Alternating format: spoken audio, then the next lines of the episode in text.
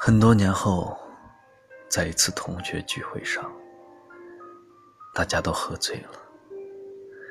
当年的一位男生对一位女生说道：“你知道为什么以前每当下课，我总是要走到你的座位上去问你的问题吗？”身边的同学都在起哄。而那位女生也很平淡的说道：“哼，你有没有想过，为什么你每一次来找我的时候，我都会在座位上呢？你是否也经历过这样的错过？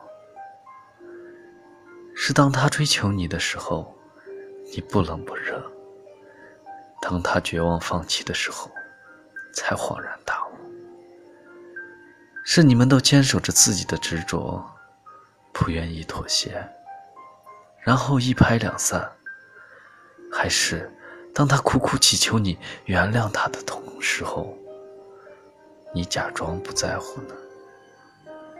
等到他真的以为你要放弃这段感情了，你着急了。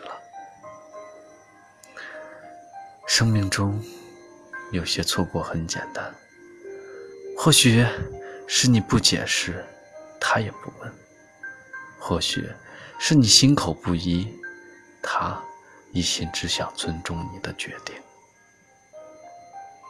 在女人的爱情世界里，大多会优先用感性来思考问题。如果你爱我，那就证明来。给我看，有时候甚至因为太在乎自己的面子了，只要对方不苦苦哀求，还假装高高在上，从来不肯认输。而在男人的爱情世界里，则相对简单很多，大多是先用理性的方式思考。你说的分手，是你真的想离开我？如果你爱我。那么，你就不要走。就在男女不同的想法里，你没有挽留，他也没有回头，如同两条平行线上的人，失去了焦点，一别两宽，各生欢喜。女人有一种祈求安全感的方式，是说分手。然后企图得到挽留，但对于直来直去、以理性思考为先的男人们，第一反应就是你已经可能不爱我了吧？然后痛心的回复一句：“祝你幸福。”其实，作为男人的他们也是会心痛的，但因为总以理性思考的他们，心思。并没有那么细腻，在你多次说分手过后，就真的以为你要离开他了。他也许假装豁达，你也许假装坚强，就这样成为了错过。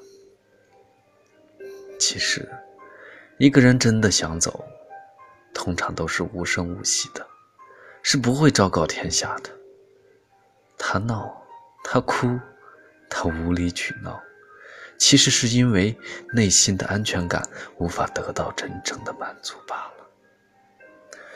很多我要分手的背后，是希望你的挽留；很多祝福你的背后，是长久无法忘怀的深爱着你。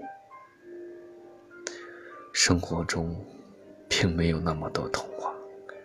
很少有永远马不停蹄的追随，也很少有因为爱你，所以你的一举一动我都懂得其中的含义。更没有太多低到尘埃里仍旧苦苦相思的执着。两个人相爱，少一点自以为是，多一些站在对方的角度上去理解他。将两个人的想法磨合成一个双方都能接受的临界点，那是不是就能少一些所谓的错过？生活总有许多遗憾，但在力所能及的范围内，我不希望你是我今生的错。